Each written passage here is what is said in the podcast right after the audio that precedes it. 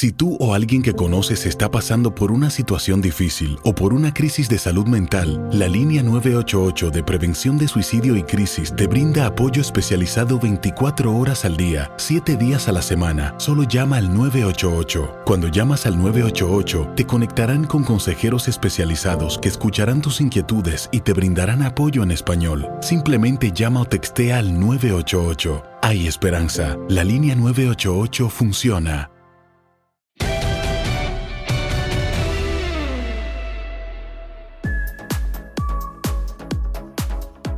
Va? Lo voy a anunciar al más puro estilo del deportista del que se trata. Pelearán un podcast sin límite de tiempo. En la esquina roja, Adriana Monsalve. En la esquina azul, Adriana. Ricardo Finito López. Rumble, the Rumble, the Rumble. O no sé qué dice, pero a mí sí me suena. Finito, ¿cómo estás? Bienvenido. Hola, Geo, muy bien. Adris, gustoso de estar con usted. ¿Qué te tocaba más? ¿Ser esquina roja, ser esquina azul? Ya no lo recuerdo. Fíjate que no me, no me interesaba mucho eso. Subía un poco presionado y con miedo a tratar de hacerlo mejor. Que lo que menos estaba pensando era la esquina roja o la esquina azul, Geo. No había, no había este, digamos, este, este tema de las cábalas en el, en el box, de que me toque siempre el rojo, ¿eso no tenías cábalas tú? No, fíjate que la cábala que yo tenía era subir y entrar al ring con el pie derecho, hacer una oración, levantarme y empezar a, a desarrollar la estrategia que habíamos este, preparado para determinado rival, por su estatura, por su estilo, etcétera. Pero esa era mi cábala, era entrar con el pie derecho al ring y hacer una oración. Y sobre todo la preparación, ¿no, Finito? Porque puede haber mucha cábala, pero si no estabas preparado eh, al entrar al ring es totalmente distinta eh, cómo se enfrenta una pelea. Pues sí, como cualquier actividad, como cualquier deporte, debes tener una actitud y una preparación previa para poder llegar a, a, al momento clave que es la pelea, el ring, a llevar a cabo la ejecución efectiva de lo que entrenaste, pero siempre recargado en una gran condición física, que eso es indispensable para el boxeador y pues, para cualquier deportista, creo yo. Oye, Ricardo, cuando tu papá te llevó de chiquito, no sé si era los seis años, ocho años, en aquellos baños donde se entrenaba el box, donde estaba Mantequilla Nápoles, me parece, o Rubén Olivares, ¿alguna vez te imaginaste, o sea, sí te imaginaste como boxeador, pero que ibas a estar invicto toda tu carrera? No, no, no, no, tampoco imaginé poder llegar a ser campeón del mundo, pero tenía el sueño, tenía la ilusión. Y sí, a los seis años mi papá me llevó a ese gimnasio que ya desapareció, se llamaba el Gimnasio de los Baños Avenida. Lo que hoy es el eje central Lázaro Cárdenas, antes se llamaba Avenida Niño Perdido y estaba ahí del lado, del lado izquierdo este gimnasio donde, como bien mencionas, entrenó ahí Mantequilla Nápoles y había muchos entrenadores y ese fue mi primer visita a un gimnasio de box que me, que me imantó, me gustó mucho. Además que mi padre era aficionado de hueso colorado al box, nos sentaba cada sábado a ver el box y a mí me llamó mucho la atención ver que existe este deporte de hombres, que yo los veía como unos, unos gladiadores con la finalidad que les levantaran la mano y les pusieran un cinturón de campeón mundial, terminaban cortados, hinchados. Y, y esta, esta, este primer encuentro con, con, con, el gimnasio, pues me marcó a mí, me, me, gustó mucho para después tener uno de los, estar al lado de uno de los más grandes, con el más grande manager mexicano, que fue Arturo Cuyo Hernández, quien enseñó el, y nos enseñaba a todos la técnica del box. Eh, decía que el box era el arte de golpear y no dejarse. Entonces es, es muy peculiar que, que todos eh, los managers les gusta enseñar a tirar golpes cuando lo más importante es enseñar a defenderte. He ahí creo que la clave, ¿no? Y, y, es muy criticado alguien como Floyd Mayweather Jr. que basó su, su, su boxeo en, en, defenderse precisamente, en que no le alcanzaran. Eh, ¿Te gusta ese tipo de, de, boxeador como Floyd Mayweather Jr.? Respeto, respeto su estilo. es demasiado esgrimista, él sube únicamente a, ganar el round, a que le peguen lo menos posible o que no le peguen ni siquiera, y con la habilidad que tenía para, desenvolverse, pues eh, se volvió una pelea monótona porque no exponía mucho. El respeto su estilo, me, me gustaba desde el punto de vista técnico, pero me gustaba más el boxeo de Julio César Chávez o eh, del mismo Marco Barrera, de Juan Manuel Márquez, de peleadores que, que, son esgrimistas, pero también les gusta, les gusta dar espectáculo, que la gente lo disfrute, ¿no? Oye, Ricardo, cuando, cuando te dieron tu primer zaporrapo en, que no sé, te habrán que sacado sangre de la nariz, un ojo, abierto la trompa de un buen guamazo, ni ahí dijiste, espérense, en la cara no, que soy artista, mejor me dedico a otra cosa. Sí, eh, eh, fíjate que por lo regular cuando te pegan en la nariz, te, te lloran los ojos. El, arte de, del box es golpear y no dejarte. Entonces ver la manera de eludir más los golpes de, de los rivales pero a mí me gustó tanto que, que la aprobación de mi padre, esta incredulidad que existía de otros pueden y tú no, me hizo, me hizo aferrarme, me hizo ser disciplinado. Es un deporte de mucha disciplina el boxeo donde expones la primera riqueza que Dios nos da, que es la salud. Ahí la expones diariamente y yo quería demostrar que, que, sí podía, ¿por qué no? Ese cangrejismo que, que ha existido siempre que hasta el día de hoy está en, México, pues es de que le, eh, es muy fácil darte cuenta porque le compartes un sueño a alguien y lo primero que recibes es una burla, una mofa. Tú vas a poder, tu campeón, ¿cómo? Y entonces fue lo que me hizo a mí, era más fuerte ese reto que creía yo tener por la aprobación de inicio de mi padre. ¿A qué edad decidiste que querías ser boxeador? Yo tuve mi primer pelea a los nueve años de edad.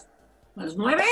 edad, a los nueve años de edad. Y luego después yo entré a Guantes de Oro para pelea de niños, porque siempre ha sido que hacen el torneo y, suben los niños a pelear. Eh, a tres rounds eh, de manera amateur. Y 36 a 39 era el peso píldora, 39 a 42 peso pastilla, existían, siempre ha existido. Entonces los chavitos siempre fueron ese semillero y después ya los pesos más grandes. Los pesos más grandes que los eran qué peso mazapán o, sea de, píldora mazapán, paleta chupapón. Así decía, mini mosca, qué, extraños, pero les ponen peso mini mosca, mosca, gallo, super gallo, pluma, y van de dos en dos casi, se, se llevan uno con uno en cada división. Oye, cuéntame de, tu temperamento, o sea, en el día a día este, ¿eras broncudo, eras muy tranquilo o empezaste a ser tranquilo cuando empezaste a sentir la, seguridad de tus puños? ¿Alguien fue el osado que te, que te, este, que te retó y se llevó un buen soparrapo? No, no, fíjate, Geo, que yo era, era tranquilo, pero no era dejado. Tampoco era como otros boxeadores que sí empezaron en el boxeo porque eran muy broncudos en la escuela y les gustaba pelearse. Yo no, yo era más tranquilo en ese aspecto. Eh, entendí muy bien que el boxeo era de una disciplina tremenda, como lo decía don Arturo El Cuyo Hernández. Para ser boxeador hay que tener una disciplina tremenda de diariamente eh, desayunar boxeo, comer boxeo, cenar boxeo, eh, si quieres lograr algo en este deporte. Y en la calle, pues era lo que menos me, llamaba la atención. Inclusive eh, llegábamos a pensar varios compañeros, cuando boxeas te pagan, te pagan muy bien. ¿Cómo te vas a pelear si no vas a recibir nada? Yo no te pego gratis, le decías. Es muy bonita filosofía. A ver, Finito, decías, decías que prácticamente el alimento que necesitaste para, para, triunfar en el boxeo.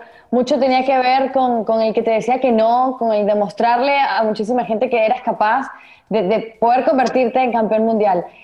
¿Cuándo, ¿Cuándo, lo disfrutaste por ti? ¿Cuándo lo disfrutaste por, por, por complacerte a ti mismo? Eh, eh, yo sabía que era, que, era difícil y lo sentí que era difícil el, ejercer esta profesión por lo que ya, ya, ya les dije que pues, expones la, la primera riqueza que es tu salud y otro a la vida. Y poco a poco lo fui disfrutando porque entre más me, me, metía en el gimnasio, más eh, buenas eh, peleas tenía y salía con el brazo en alto. Entonces sabía yo que era difícil, era difícil llegar, pero pero lo importante también y lo complicado era mantenerse. Yo empecé a disfrutarlo mm, ya cuando cobraba dinero, porque el, en realidad el dinero en el boxeo están en las peleas de campeonato mundial. Muchos quieren crear una actividad o un deporte pensando en el dinero, no, no van a lograr nada. Lo haces por, eh, por ese gusto, porque lo traes, porque quieres de verdad permanecer como un boxeador disciplinado. Yo no tuve problemas de tenerme que ir a concentrar a ciertos lugares para no salirme en la noche o, beber. O... No, yo era un peleador de lo que sí podría jactarme, gracias a Dios que fui muy disciplinado y tuve entrenadores muy eh, igual, con una gran disciplina y sabían. Don Arturo Cuyo Hernández, Nacho Beristain, gente que, conoce y sabe lo que se tiene que hacer para poder lograr. Yo empecé a disfrutar cuando empecé a cobrar, Adrián, prácticamente, ¿no? Era como retribuir, quedaba bien retribuido mi trabajo. Eh, Ricardo, ¿te gusta que te digan finito? Te decimos Ricardo Finito, Don Finito, como un día te dije en Televisa. Como quieran, Geo. esto, de finito, esto de finito me lo puso eh, el señor Antonio Andere y Jorge Sonia Alarcón, ambos ya fallecidos grandes de, del deporte y del boxeo en especial, y me pusieron el finito por el estilo fino de pelear, por lo que platicamos. Por eso me pusieron finito, por el estilo fino de golpear, no dejarme, de eludir. Nunca me rompieron el tabique de la nariz. Entonces, este, sí fui un peleador esgrimista. Y al principio no me gustaba que me dijeran finito, pero pues se me quedó y adelante, porque vaya apodos que hay en el boxeo, que hay unos apodos muy fuertes, el Basuras. El Macetón Cabrera era uno que, mi papá era fan del Macetón Cabrera, porque también nos ponía todos los sábados a ver el box, las funciones de, box. Mi abuelo fue promotor de lucha libre y de box en Córdoba y mi papá pues le sabía y es más, si ya sé que se trata del finito, pero les voy a platicar una anécdota. Mi papá me enseñaba a boxear, ¿no? Y me decía, me decía, finta abajo, pega arriba, finta abajo, pega arriba y ya sabes. Y entonces un día yo tenía una invitación a salir y estaba esperando al galán para que me recogiera. Entonces yo oigo que, que van llegando, que tocan a la puerta, bajo, abro la puerta y era mi papá y me dice, ábreme el garage. Entonces salgo y empiezo a platicar con él, se baja del coche y me dice, ¿a dónde vas así? No, pues tengo una cita que no sé qué. Y teníamos esa broma de que, y esta mano no se ve.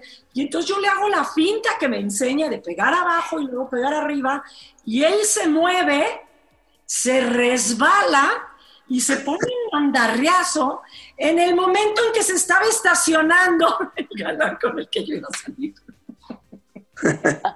Lo pintaste bien. Dijo, ok, yo prefiero no salir si la cosa se va a poner así. No, no, no, no le pegué a mi papá, te juro que se resbaló, yo no soy así, créeme. Bueno, mi, mi pregunta era, danos razones para enamorarnos del box como para practicarlo.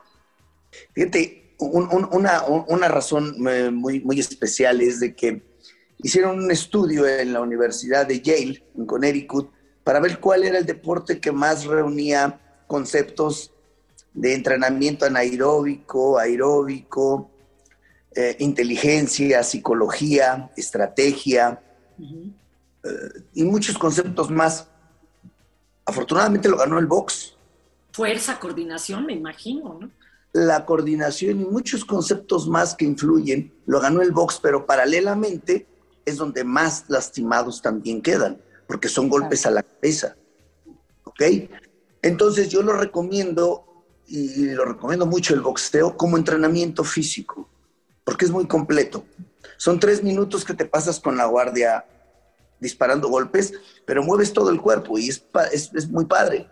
Pero ya para tomarlo como una profesión y cambiar golpes, hacer sparrings, pues expones tu, tu físico, expones tu... Sí, expones tu, tu, vida. Es un deporte muy duro, ¿eh? El box. A ver, Ricardo, comentas que, que, obviamente la parte física es una de las cosas que más afecta al boxeador profesional, pero también dijiste en algún momento que, que pues entregas prácticamente tu salud. ¿Qué, ¿Qué sientes que hoy no tienes por haber sido boxeador profesional a nivel de salud? No, no, no, no. ¿O de qué careces? No, al contrario. Hoy le doy gracias a Dios que el mejor diploma que yo tengo no son los 26, las 26 peleas de campeonato que tuve del mundo, el haber entrado al Salón de la Fama en, Nueva York, el de Las Vegas, el de Los Ángeles, en Texas, estoy en los cuatro salones de la fama.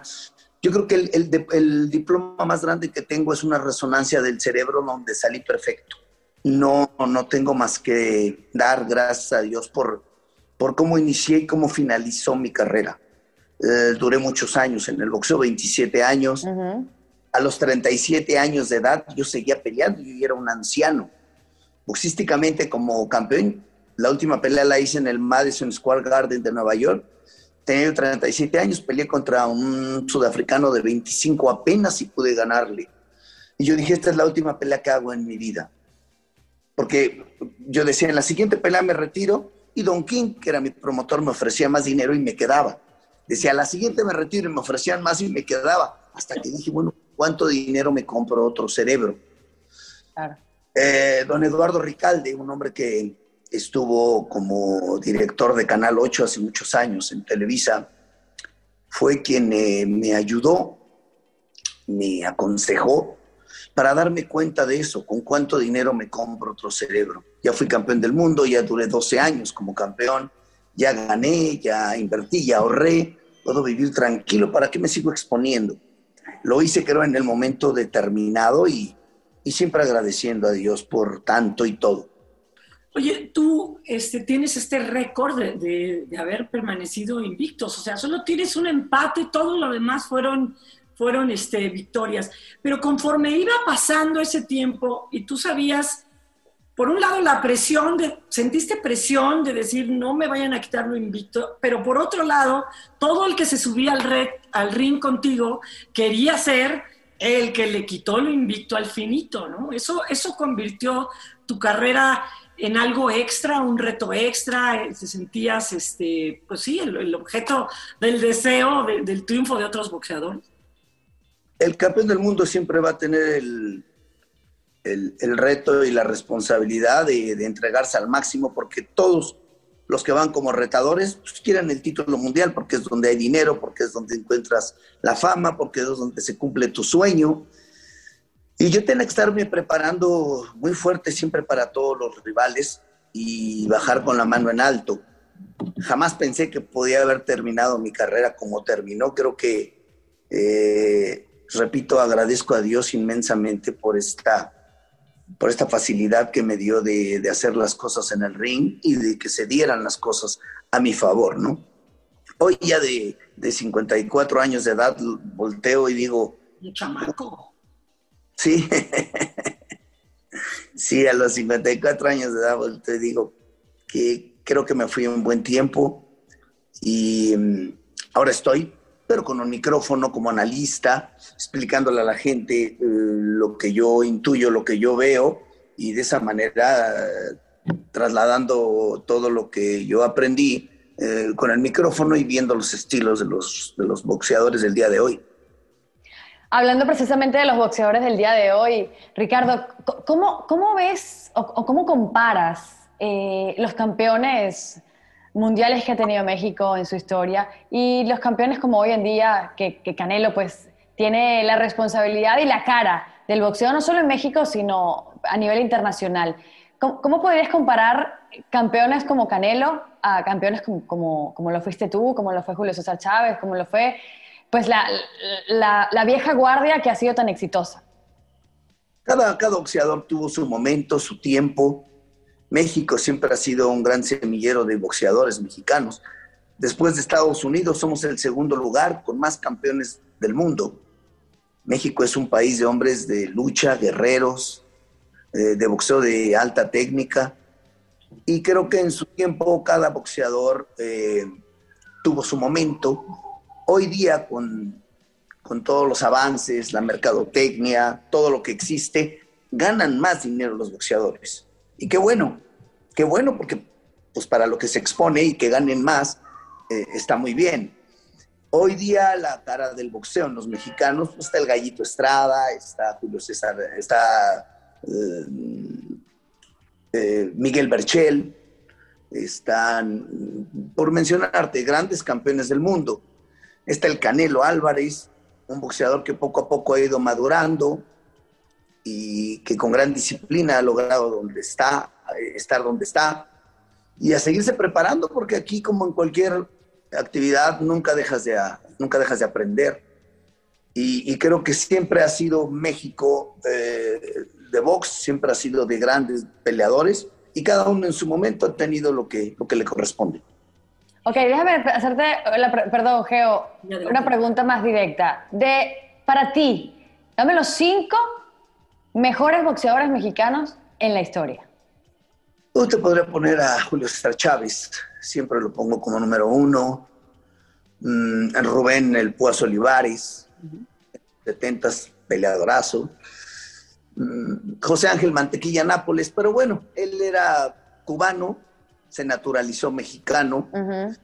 Eh, entra, podría entrar también Salvador Sánchez, Juan Manuel Márquez, Marco Barrera, Miguel Canto. Hijo, es que el abanico de, opciones, Adriana, es grandísimo. O sea, ¿no pondrías al Canelo entonces de, en los cinco mejores boxeadores mexicanos? Creo que él va a llegar a tener en un momento dado su, lugar, pero en este momento yo no, no lo tengo contemplado aunque ahorita es un peleador disciplinado, repito, que ha madurado, que ahí va, ha tenido una que otra pelea con, los boxeadores que están y los que están, ha tenido rivales ya que no, que, no, que no hacen mucha oposición y la gente no lo ve bien. Necesita una pelea, una tercera pelea, por ejemplo, contra el Triple G o, convencer cada vez más que, que, es, que es hoy por hoy de los, de los mejores. Eso, eso, eso, eso se le queda a la gente, porque el boxeo es de gustos y de apreciación. Claro. Quien te gusta como su estilo, quien no, la gente es quien decide. Oye, Ricardo, ¿tú crees que eh, esta, este deporte de las artes marciales mixtas, o sea, conocemos también como la UFC, por ejemplo, le ha ido ganando un poco de terreno al boxeo como este espectáculo de, de alto contacto e incluso pues este, un poco violento, los estándares que, que acostumbramos a ver el deporte, y que, le, y que le va ganando terreno, tal vez no en las bolsas, pero sí incluso en los mismos atletas que se decantan por estas artes marciales mixtas y, la audiencia en lugar del boxeo? No, no, no, no. El boxeo no ha perdido en ningún momento su nivel ni, ni, la, ni la afición ha cambiado al box por las artes marciales en los hexágonos, no, al contrario.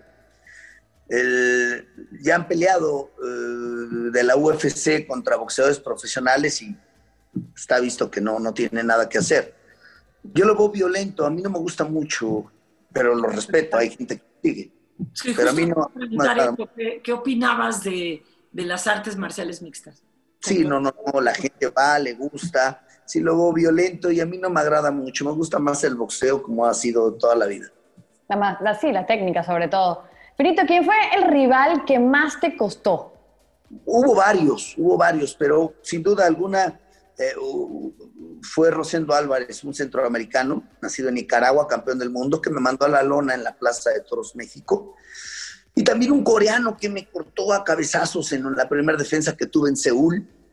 De las 26 peleas de campeonato del mundo, eh, todas tuvieron un grado de dificultad, pero estar en la lona es, es, algo muy difícil y la manera en que me levanto.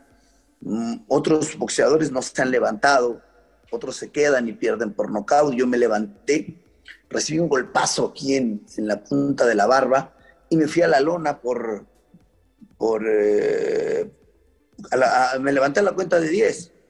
Pero sinceramente creo que el éxito, eh, ganar dinero, el ser nombrado, me hizo caer en el ego, me llegó el ego, la soberbia, y yo pensé que los rivales con solo verme se tenían que caer. Y no le di la, importancia de vida. Eh, entonces tuve que bregar contra corriente, cayendo a la lona, levantándome y entender que pues, de qué se puede uno jactar si todo te es dado. Nada más ganas tantito fama, dinero, te conviertes en mejor deportista y, te crees dueño de la razón. Y es donde tenemos que, situarnos, recobrar la humildad. Ya después de la pelea de, de desempate, que para mí fue una revancha, le gané en Las Vegas y fue nombrada la mejor pelea de 1998. Pero tenía que vivir eso, Adriana, para, darme cuenta de que todos tenemos una gran importancia y que toda persona que se cruce en tu camino eh, hay algo que aprenderle. Entonces, creo que esa ha sido la pelea, pues digamos, de mayor dificultad porque me, tuvo en la lona. O sea, Ricardo, estas, estas historias que nosotros vemos alrededor del, del box, de que llegan al campeonato del mundo y de repente se pierden un poco y que se empiezan a rodear de una cantidad de rémoras que les hablan al oído, tú eres el campeón, y, empiezan a descuidarse. ¿Te pasó a ti? De alguna manera a todos nos pasa y a unos más difícil si no tienes las personas idóneas para, para hacerte ver la situación y que no escuches canto de sirenas, sino que te sitúes a prepararte y darle la importancia que tiene todo rival. Cada boxeador es único y diferente y hay que darle la importancia. En el momento en que tú crees que ya eres y estás y vales y sabes y conoces, cuidado porque vas en picada. Ahí hay que reflexionar, volver a las bases, situarse en el respeto siempre al rival y principalmente en el respeto a ti, que diariamente estás aprendiendo, Decía Germán Hess, no me voy a ir a la cama sin aprender algo el día de hoy. Y es algo que, debemos eh, darnos cuenta. Muchas veces en el día somos maestros y otros alumnos y, tenemos que equilibrarnos siempre con los pies en la tierra. Hay, infinidad, metafóricamente hablando, de formas de estar en la lona. Yo estuve producto de ese golpazo que me hizo ver mi realidad. Y ahí enmendar el camino y, seguir para, para poder culminar una carrera muy bien como la, que, como la que terminé, pero el haber estado en la lona con una pelea con olor a derrota, porque ya sabes, empaté, ya sabes, frío o caliente, tibio lo escupo. O sea, yo ni gané ni perdí, empaté y, fue peor porque eh, tuve que, que, sufrir, que llorar y que darme cuenta en dónde estaba parado. Pinito, ¿qué o quién te ayudó a no caer quizás en, indisciplinas, eh, en, tener una vida complicada, porque hay muchísimos boxeadores que son muy buenos y que fueron muy buenos en el ring, campeones mundiales, pero que tenían un entorno tóxico, distinto. Eh, eh, ¿Qué o quién te ayudó a, no caer en eso que a veces es tan fácil cuando estás en la cima y cuando tienes tanto alrededor? Pero así viéndolo de manera cronológica, en mi madre, en gran parte, los valores que yo obtuve con mi madre, que nunca le gustó que yo boxeara, pero siempre fue respetuosa a lo que yo escogía. Mi madre formó gran parte de, la respuesta que te tengo que dar posteriormente. Si no hubiera tenido un padre como el que tuve, quizá no logro lo que, lo que hice esa insistencia y esa, esa insistencia y esa manera, esa, esa forma de no creer en mí, mi padre, me ayudó, me empujó a hacer mejor las cosas. Posteriormente conocí a don Arturo El Cuyo Hernández, repito, mi entrenador, los entrenadores que pasaron por mi carrera, Nacho Gristain, Ken Ishide, un japonés, eh, gente como don José Sulaimán Chacnón, que fue presidente del Consejo Mundial y me dio la oportunidad de ir por el Campeonato del Mundo cuando nadie creía en mí, cuando nadie pensaba que yo podía ganar. Entonces sí hubo estas personas que, de alguna manera eh, me ayudaron en mi carácter, me ayudaron en tener reconocimiento y, valor por las demás personas, porque, porque, porque así es el deporte, de respetar y de valorar a que tienes enfrente. Y si no lo haces así, pues terminas tú cayendo. Creo que estas personas formaron gran parte de mi vida y, y, amigos, gente que te podría nombrar que con un consejo de manera desinteresada me ayudaron mucho, periodistas, periodistas que me ayudaron y, y yo supe escuchar, ¿no? Porque lo más importante es que debemos también escuchar hasta lo que no nos gusta y no, no, no, no lo hacemos bien, porque no, esa es la única forma de crecer como persona, de, creer, de crecer espiritualmente. Oye, ¿nunca estuviste cerca de, poderle dar una medalla olímpica a, México o tu salto al profesionalismo? Muchos decían, bueno, yo ya quiero ganar dinero y el boxeo amateur pues requiere el mismo sacrificio, los mismos moquetes que recibes y luego gratis. ¿Estuviste cerca de esa oportunidad? Yo, yo gané las eliminatorias para ir a los Juegos Olímpicos de 1984 que se celebraron en Los Ángeles, California. Aquí mi manager, don Arturo El Cuyo Hernández, eh, me dijo, mira, el boxeo amateur, el boxeo olímpico nunca ha sido prioritario para el gobierno. ¿Qué quiere decir esto? No hay dinero. Y vas a recibir lo que acabas de decir, fue exactamente lo que me dijo mi manager. Vas a recibir los mismos golpes y no ganas nada. Únicamente el aplauso de la gente y paren de contar. En cambio, si debutas como peleador profesional, aspiras a ser campeón del mundo y tu trabajo se va a retribuir económicamente. Llegué, platiqué esto con mi madre. Las cosas de boxeo, mi madre solamente me escuchaba, no le gustaba dar su punto de vista. Mi madre lo que quería era que yo terminara una carrera universitaria y que no me volviera a meter en nada de boxeo. Lo platico también con mi padre y, y existía tu boxeador. Entonces yo le pregunté a don Arturo, ¿usted cree que yo pueda ser campeón del mundo? Me dijo, de la manera como entrenas, claro que sí. Y decidí, opté por irme del lado del profesionalismo a representar a México en Juegos Olímpicos. Así fue.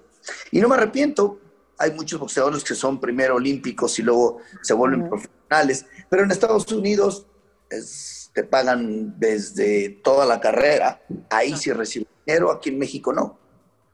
Los boxeadores olímpicos no cobran nada. Cuando van a Panamericanos, Centroamericanos, Juegos Olímpicos, tienen algún patrocinio, alguna beca por Excel, pero el dinero está en el profesional. A ver, Ricardo, ya habiendo pues trabajado en diferentes áreas del boxeo, hoy eres comunicador, por supuesto, y, eres, y, estás pues en la narración de, de algo que te ha apasionado toda tu vida. ¿Qué le cambiarías al boxeo? ¿Hay algo que le cambiarías? Pues yo creo que una mejor capacitación para los boxeadores, porque anteriormente y sigue habiendo hay boxeadores que no saben leer ni escribir. Era muy importante que el deportista esté preparado.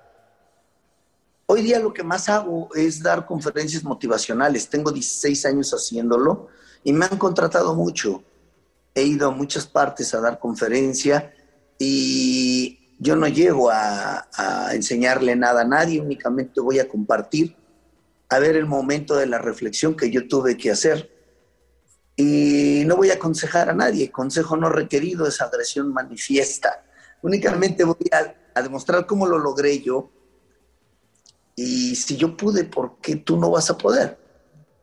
Vivimos en un país eh, culturalmente escéptico y cangrejista, donde lo que necesitamos hoy más en estos tiempos pandémicos, es saber que vamos a salir adelante.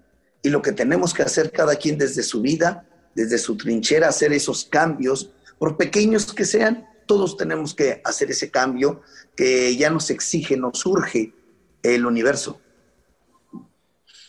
Oye, este, cuando también vemos mucho que los boxeadores ganan dinero y entonces se, se regalan algún gusto así exótico. ¿Cuál fue tu primer, digamos, gusto caro, tu regalo exótico, el que te compraste cuando, cuando no sé, hay quien yo en alguna ocasión llegué a ver un celular con diamantes, o ya sabes, estos coches que bañados en oro, o a lo mejor, no sé, ¿cuál consideras tú que fue ese regalo que te diste a ti, eh, tu primer regalo, así como, como exageradón, como exótico? Mi papá, mi papá era relojero de oficio, componía relojes y me gustan los relojes. Creo que por ahí hice alguna vez algún gasto fuerte en un reloj, que no necesariamente debe estar tapizado en baguettes de diamantes ni nada, sino hay unas marcas muy caras, sin publicidad, pero hay unos Patex Philips, hay unos AP que son muy caros. Creo que llegué a comprar por ahí alguno, uno o dos. O sea, pero no llegaste con un elefante al jardín o una cosa no. ¿no? No, e-, eso era para otros que ganaban mucho, mucho más. Por ejemplo, Mike Tyson tenía dos tigres blancos. Sí, correcto. Dices, ¿qué onda, no? Pero bueno, cada quien. Julio Star Chávez coleccionaba coches. Hoy día muchos boxeadores les gusta coleccionar coches, muchos deportistas traen Bugattis y traen Lamborghinis de, de millones de dólares a Mike Tyson le hacían los coches, el Lamborghini Mike Tyson, Rolls Royce Mike Tyson. No, no, yo no llegué a esos extremos, pero, pero era otro, otro, otro el formato de pago que tenía yo, en lo que cobraba, pero superministrarme y, y no, no, no era yo mucho por ahí. No, no, no me fui por ahí. Sí, Finito López estuviera activo hoy día con tanta tecnología, con tantas redes sociales, ¿sería mejor? ¿Sería la imagen del fútbol mexicano? Del fútbol, del boxeo mexicano. No, no, no creo. No creo que sería la imagen. Yo fui un boxeador que eh, siempre fui muy, muy serio en el ring.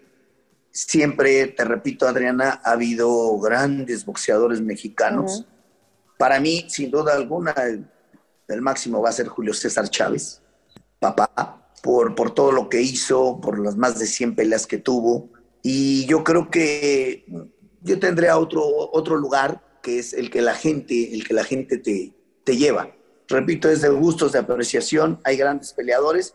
Lo que sí siento que hubiera ganado más dinero, me hubieran reconocido más por la apertura que hay de medios. Claro. Eh, aunque te repito, cada quien tuvo su tiempo, su momento, yo lo disfruté mucho y diariamente cuando me despierto le doy gracias a Dios porque me puedo bañar y vestirme con mis propias manos, puedo meditar, puedo rezar, puedo, puedo hacer muchas cosas siguiendo el ejercicio matutino que, que llevo a cabo, pero principalmente agradecer por todo lo que, lo que pude y lo que sigo haciendo, ¿no? que es, es dar conferencias, es estar vivo, es disfrutar todo lo que tengo, cuanto hago, y en estos momentos que debemos cuidarnos mucho, mucho más, ¿no? Siguiendo un poco con la, con la línea de Adriana, que ya, ya, ya me prendió el foquito, vamos a suponer que hubiera la manera de que un genio concediera un deseo en el tiempo. Porque yo recuerdo que Julio César, cuando enfrentó a Camacho, no le quitó lo macho, pero sí le quitó lo hablador y, de, cuáles de los, de los boxeadores que ha así dado la historia de habladores, de odiosos, te hubiera gustado quitarle lo sabroso rompiéndole el océano? Yo peleé contra un puertorriqueño en el Madison Square Garden de Nueva York en 1997. Él era campeón del mundo y fue una pelea de unificación. Y decía que me iba a matar, y ya ves cómo hablan con su tono y manera peculiar que tienen de hablar los, los boricuas te voy a matar, y me decía de groserías.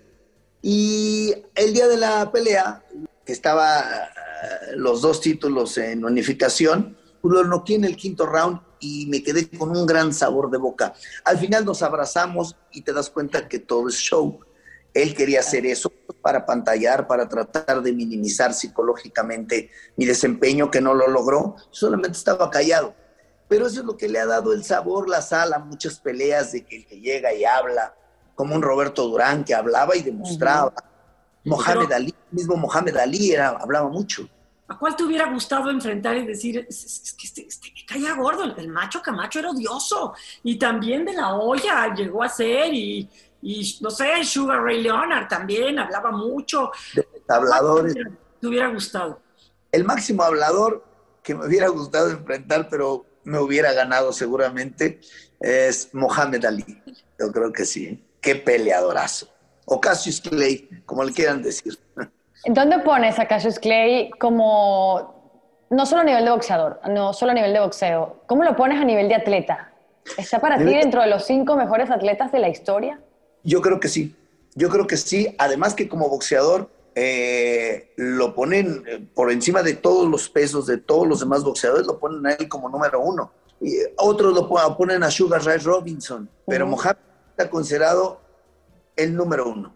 Y, que, y de entre los cinco mejores atletas, yo creo que también lo pondría a Mohamed Ali junto con Jordan y con tantos otros, ¿no? Oye, este, mi, mi papá dice que el mexicano, que los mexicanos son gallos de hambre, porque dentro de todo lo que tú estabas mencionando, que después de Estados Unidos quien más campeones tiene es México, y creo que de esos campeones son en pesos ligeros, ¿no? Entonces decía, son gallos, son ligeros y de hambre porque pegan con todo. ¿Por qué crees que México no tiene pesos completos? Bueno, quitando a Andy Ruiz, ¿no? Pero ¿por qué no hemos dado como este, estos pesos completos por nuestra genética o porque se van a otros, a otros deportes? No, por la genética, mayormente es la genética. Hubo una división que México gobernó y ha sido reina, la división reina del boxeo mexicano fue la del peso gallo, que, marcan 53 kilos, 524 gramos. Es lo que marcabas para pelear campeonato del mundo. Y hubo, grandes boxeadores y grandes exponentes eh, como campeones en esta división del peso gallo. Yo fui campeón en peso mínimo y mini mosca el más pequeño y el que sigue. Y estoy totalmente seguro que todos los boxeadores, y somos una potencia mundial en boxeo, porque somos boxeadores y somos atletas que hemos tenido hambre. Hambre de todas, ¿sí? Hambre de ser, de estar, de tener, de ganar más, de vivir mejor, de demostrar. Somos eh, boxeadores con hambre, que si no se tuviera esa, esa hambre, pues difícilmente yo creo que se lograrían las cosas que se han logrado en este rubro del boxeo como en otros deportes. ¿Qué tan difícil fue para ti, Finito? Dijiste que, y bueno, la, historia también habla por sí sola, peleaste hasta los 37 años. Eh, ¿qué, tan difícil para ti fue levantarte al día, al día siguiente cuando decides retirarte después de ese combate y dices, pues ya no voy a pelear más, ya no me tengo que preparar, ya no tengo que eh, concentrarme? Eh, ¿Cómo lo asumiste? Allí está en terapia con el doctor Alberto Cuevas Novelo, que era mi psicólogo, es mi psicólogo, un hombre de hoy día 93 años de edad, el hermano mayor de José Luis Cuevas, del pintor, en paz descanse, este gran artista. Pues eh, Alberto Cuevas Novelo es mi médico y pues decir adiós a lo que más te gusta y además te pagan no es fácil. Don King me ofrecía una fuerte cantidad por regresar y seguir en el boxeo pero como dice don Eduardo Ricalde Medina, ¿con cuánto dinero te compras otro cerebro? Estás en momento de disfrutar todo lo que ganaste, lo que hiciste, puedes vivir hasta sin trabajar con lo que escurre del vaso. Tú vives, vive feliz, ya no expongas tu vida, expongas tu salud. Pero sí existe eh, ese sufrimiento, ese dolor de que ya no voy a volver a subir al ring. Entonces lloré, lloré mucho tiempo. Vives un duelo, es un duelo en sí, pero sabes que te vienen cosas mejores y que todo en la vida es cíclico. La, la vida misma es cíclica, entonces hay que, hay que asumirlo con, con, mucho, con mucho cariño, con mucho aplomo y respeto la decisión, ¿no? Con mucho respeto tener esta decisión de no más. Muchos boxeadores que se retiraron y regresaron al box, regresaron nada más a perder y porque ya no tenían dinero. Entonces, eh, pues tú eres, te tienes que querer porque pues, tú eres la máquina que, se mueve en este, en este planeta y para qué quieres dinero y tantas propiedades si cerebralmente no estás bien, si de salud no estás bien. Entonces creo que fue una buena decisión. Lloré, tuve terapias y, acabé entendiendo que hice lo correcto. Y no regresé al box y me tocaban pero muchas veces, mira, regresa y tanto dinero, y me ponían a pensar, decía, ay, con esto más de dinero, y me ofrecían fuertes cantidades. Y no, decidí que ya no. Oye, Benito, eh, ¿qué opinas del, boxeo femenil? ¿Te, ¿Te, gusta? ¿Le ves futuro? ¿Lo ves como, como algo que México debería ocupar mejor lugar? México, México tiene grandes boxeadoras te soy sincero, ver a los boxeadores con la nariz fracturada y cortado de las cejas, se ve grotesco, imagínate la mujer cómo se ve. Yo no estoy en contra de que boxee, al contrario. En lo que estoy en contra es que no perciben los mismos sueldos que el hombre. Y reciben los mismos golpes. Ese, de, ese desequilibrio, al no recibir lo mismo, creo que no, no es justo. Y como dices, Adriana, reciben los mismos golpes. La última pelea que tuvo Mariana Lavar Juárez, ¿cómo quedó? Y fue una pelea limpia. La rival no hizo nada más que golpearle, pero pues, ya tiene 40 años de edad, ya la piel se inflama muy rápidamente, los hematomas salen enseguida con un pequeño golpe, te cortas muy fácil, le fracturaron la nariz, si en, un hombre lo veo grotesco, en una mujer lo veo mucho más. Y repito, no veo bien que no cobren por lo que hacen. Y, además el grado de, de, trabajo que tienen que hacer. Les tienen que hacer el examen de no embarazo, mm, tienen que subir con el protector mamario para los senos, un protector eh, vaginal, eh, eh, no estar en, su menstruación. Hijo, es una bronca para que las mujeres suban al ring y suben. Y hay grandes mexicanas, grandes peleadoras, pero creo que deberían eh, ser mejor remunerados los sueldos de las mujeres. No soy fan de la Roca Zamora. Es más, me gustaría que me dijeran la Roca. Durísima, la, la Roca Zamora es durísima en el ring. Soy la chiquita González, eso sí.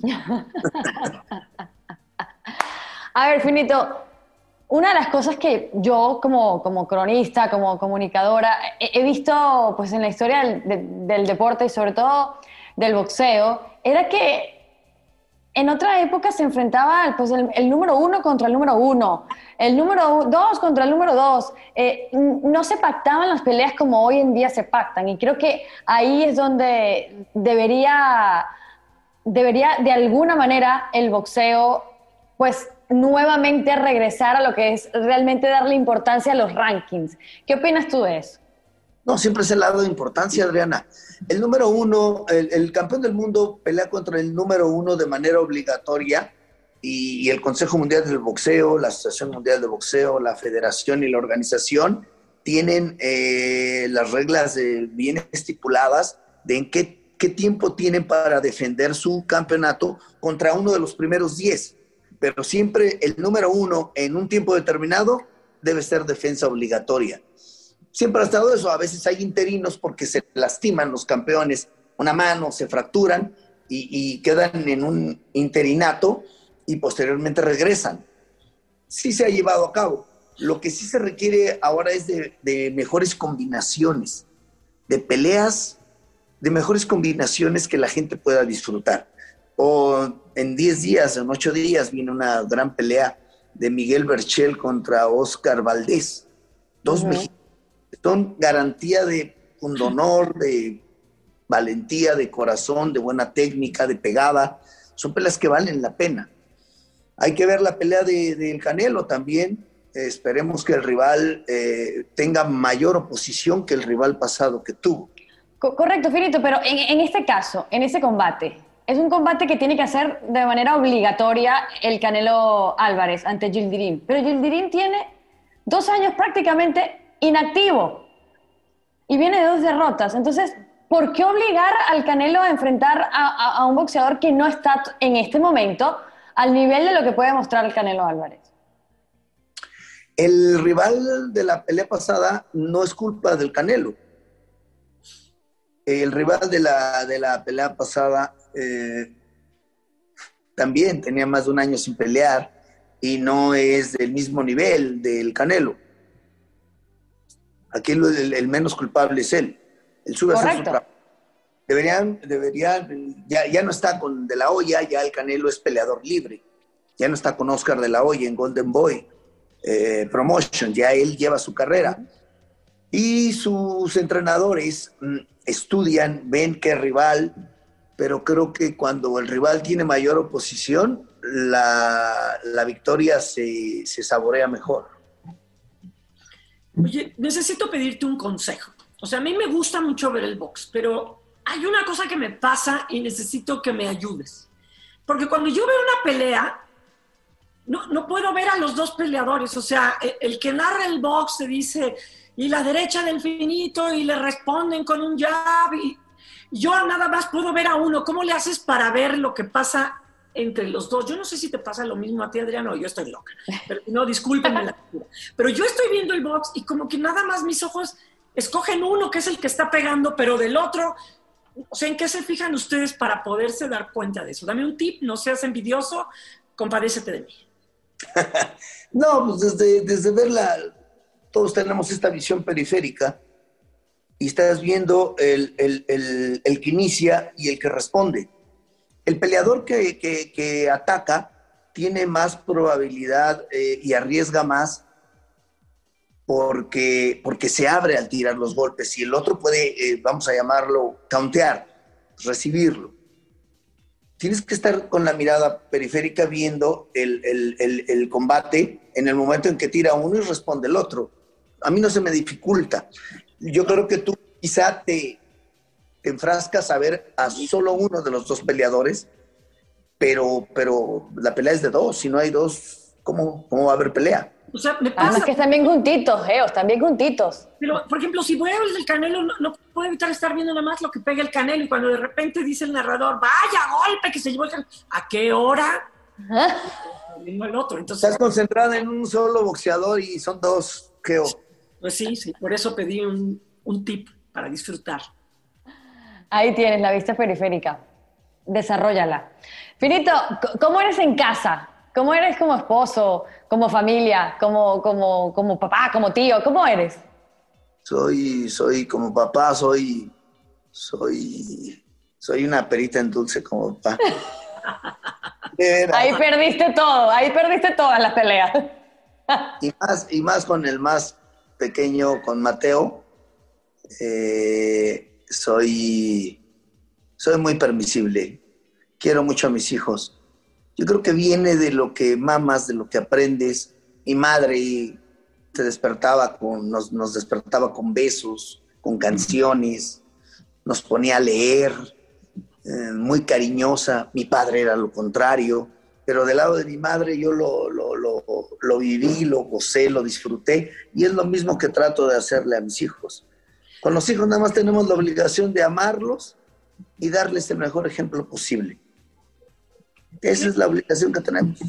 ¿Qué te dio más nervio?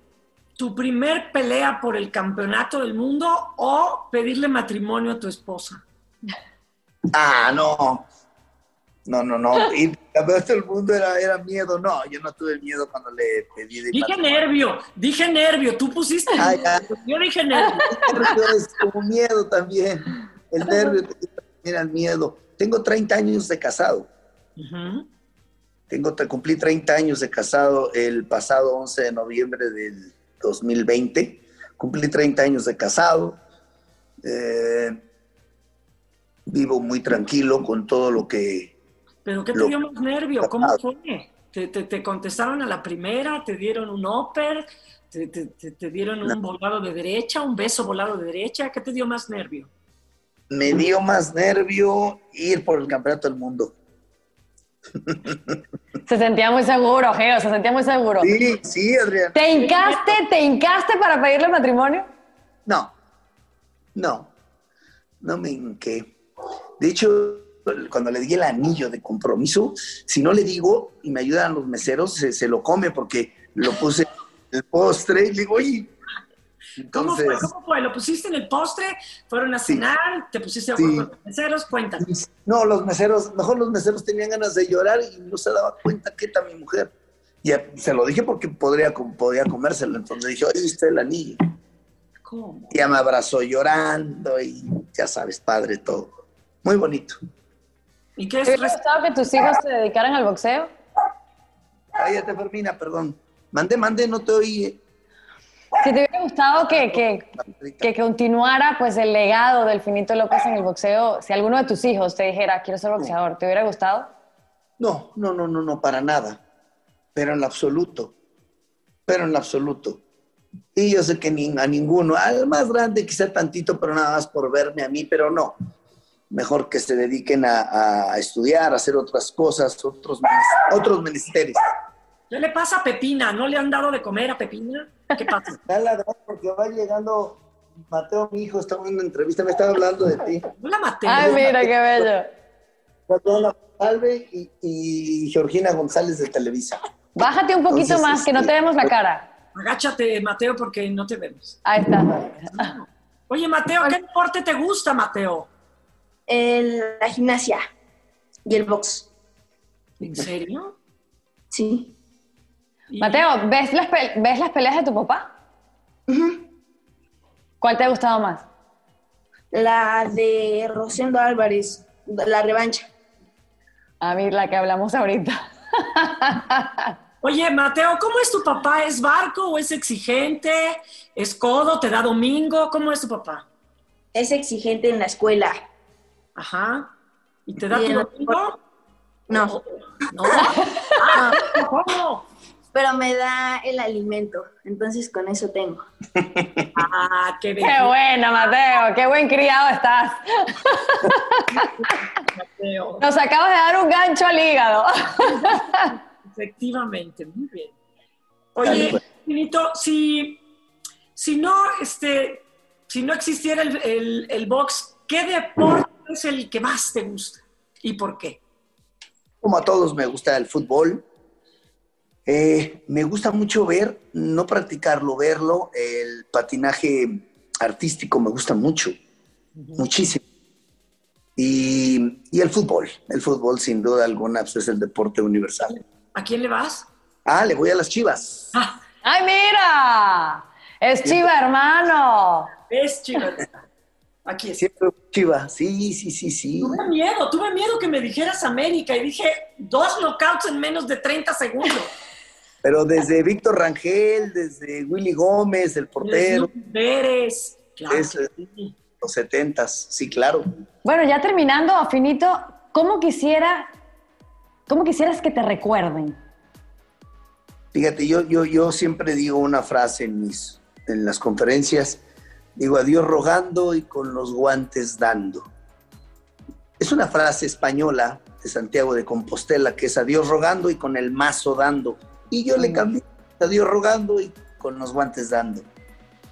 Quisiera que me recordaran así, que siempre traté y agradecí a Dios por todo y que yo ponía de mi parte para que se lograran las cosas aun cuando me decían que algunas eran imposibles, pues tuve la oportunidad de cambiarlas y cambiar esta esencia de, de boxeador que se puede terminar bien también. Ay, perdón, agradecerte y de mi parte la última. ¿Cuál es tu película de boxeo preferida? Eh, sin duda es Rocky, Rocky 1. Pero hay una muy buena que es la vida de Jake LaMotta que se llama Toro Salvaje. Me gusta mucho. Ganó el. Oscar y Robert De Niro subió 20 kilos de peso y, y habla mucho de- de- del, del boxeador. Me gusta mucho esa, pero pues motivacional, Rocky. O sea, la, de, la del Torito y Pepe el Toro, esa, esa no, no, no entraron en el top 10. Un placer haber estado con Finito López. Nos pusimos en los zapatos de un gran campeón dentro y fuera del ring. Eh, que sigas teniendo muchísimo éxito. Creo que la Gracias. disciplina siempre ha estado de tu mano y, y- y hay mucho que aprenderte. Eh, así que nosotros también privilegiadas de poder estar junto a ti y de poder disfrutarte ahora como cronista en el boxeo. Gracias, Finito. Esto fue En tus zapatos con el campeón. Gracias, Adriana. Adiós, Geo. Muchas gracias. Gracias a ti.